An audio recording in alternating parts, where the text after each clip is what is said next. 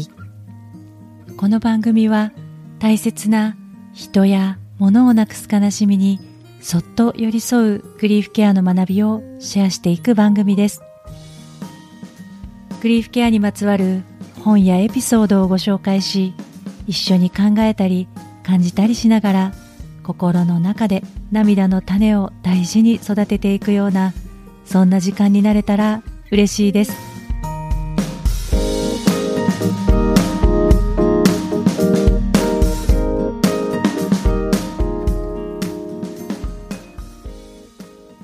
こんにちは。今尾玲子です。前回のエピソードでは父が亡くなった時の自分の気持ちやその変化気づきなどをお話しさせていただきました。今日はその後に私が体験した集中内観というワークについてシェアさせていただきたいなと思っています。よかったら聞いていってください。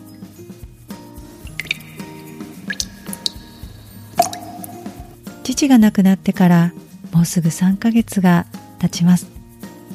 葬儀など直後の忙しさや混乱が落ち着くと日常がすぐに戻ってきました。でも落ち着いてはいても自分が当たり前にグリーフの状態にあるということを認識していたので淡々と仕事をしてドラマを見たい放題見て食べたいものを食べて寝たい時に寝るという自分を甘やかすことで自然とグリーフが癒されていくようにしていました。その一方で私はグリーフケアにもとっても関心があるので今こそ学びを深める時だという気持ちもあって2つ意図的に取り組んだことがありました。一つは父への追悼文を書くこと。そしてもう一つは集中内観という研修に行くことでした。追悼文については自分で書くのではなくてプロのライターの方に書いていただきました。このライターの方とのやり取りも含めて本当にできたものだけではなくてプロセス全体が大きな癒しになりました。ぜひこのこともいつかシェアさせていただきたいなと思っているのですが今日は集中内観のことをお話しさせてください。内観は内外の内に観察の観と書きます。文字通り自分の内側を見るということですが集中内観では1週間。スマホなどの一切の情報を遮断して1日なんと15時間。内観法と呼ばれる手順に沿ってひたすら自分自身を見つめていきます。その自分を見る方法としては自分と身近な人との関係においてその相手の立場に立って自分を調べていくというものです。母親父親兄弟姉妹夫や妻子供など身近な特定の人を一人ずつその人に対して自分はこれまでどういう態度や行動をとってきたかその事実を客観的に見ていく。ですね。しかも3年から4年ずつ年代を区切って3つのこと。その人にしていただいたこと。して返したこと。そして迷惑をかけたこと。この3点をひたすら思い出していきます。集中内観では最初みんな母親から始めるので一番最初に取り組むのは母親に対して生まれてから3歳までの自分を先ほどの3つの点に絞って調べていきます。2時間おきぐらいに5分ほどの面接があってその時に思い出したことを端的に報告します。そして次の時間は母親に対して4歳から小学校入学前までの自分を調べます。このような流れで繰り返して母親が終わったら父親に対して同じ流れで進めていきます。きっとここまで聞くと1日15時間完全オフラインで自分の過去を見つめる。ってだいぶヘビーですよね。しかもさらに言うとこの内観は畳半分のスペースに屏風を立ててその中で行います。ちょっと驚きますよね。あの私は2年ほど前にこの集中内観に行った友人から初めて話を聞いた時真っ先に「あそれ私無理」って 思いました。でもやってみて率直な感想は勇気を出してやってみて本当に良かったというものでした。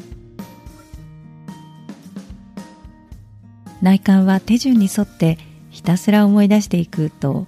いうことなので方法としてはとてもシンプルなんですが私の場合も最初は全然思い出せないですし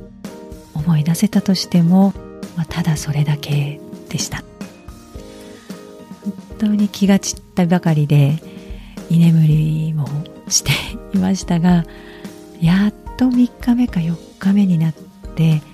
体が慣れてくるのかだんだんと思い出すことや感じるものが変わってきました。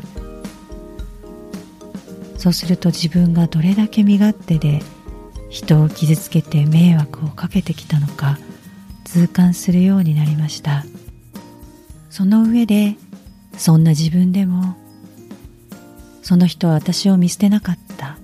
私は愛されていたということが体感として分かったんですね。いろんな思い込みが外れて感情が溢れてくるというような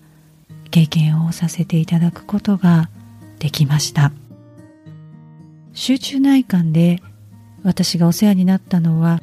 栃木県にある瞑想の森内観研修所というところなんですが面接者でもある所長さんに最終日の前夜自分がこれほど自分の欲や得をするために息を吸って吐くように嘘をついて人から奪っているのかと思うともう呆れてしまいましたともう半分泣き笑いでつぶやいたんですね。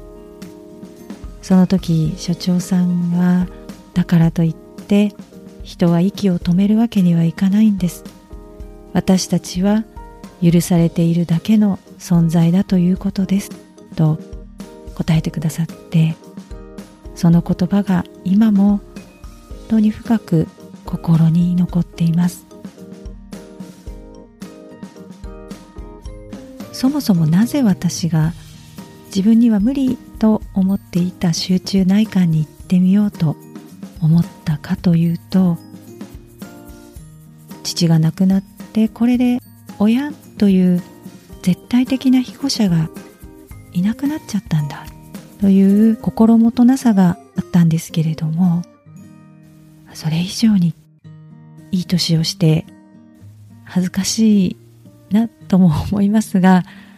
あこれからが自分の足だけで立って進む本当の意味で自分の人生が始まるのかもしれないという感覚がありました。そのために自分の芯を見つけたい。そのためには少しくらい無理めなことを山にこもって修行するぐらいじゃないと。そんな思いがあってえいっと申し込んだんですね。今内観を終えてみて感じるのは内側をクリアにするということで外側が変わっていくということです。このことは実はボイストレーニングの先生の言葉からもヒントをいただきました。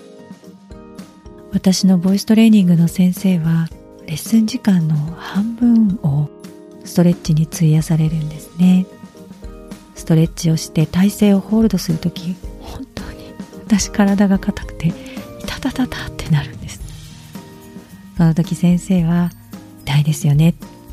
痛いですけどもっと内側に意識を向けて自分の体の内側にどんどん入って感じてください。声は自分の中から外に向かって発するものだから自分の内側に入って内側の世界をどんどんきれいに豊かにすると自分の内から発する声が変わります。声が変わると言葉が変わってきますよとおっしゃるんですね。痛みにうめきながらもなるほどと思って確かに声も言葉も行動も外の世界に現れるものは全部自分の内側から出しているものなんですよね。この両親がフィジカルには存在しない。この新しい世界で新しい自分の人生が始まるという時に自分の内側に向かう。そのために本能的に内観のことを思い出したのかなとそんな気がしています。それでも内観のことを思い出してから申し込みをするまで1ヶ月ぐらいは気のせいだということにして自分を止めていました。でも何ともまた頭の中に内観っていう 言葉が思い浮かんでくるんですよね。なのでもう勇気を出して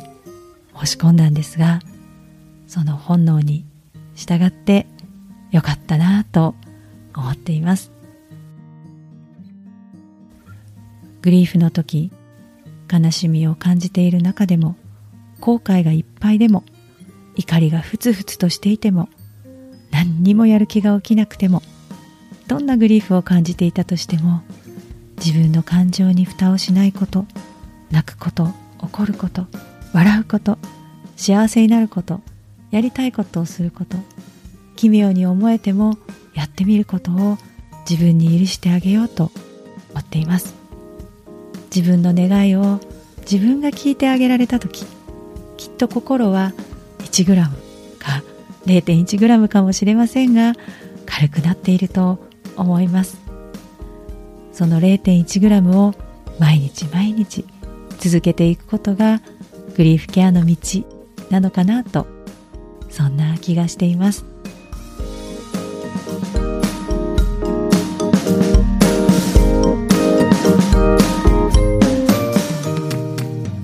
最後まで聞いてくださってありがとうございます。感想やメッセージは番組欄にあるフォームからぜひシェアしてください。今日もどうぞ自分の気持ちを大切にお過ごしください。それではまた。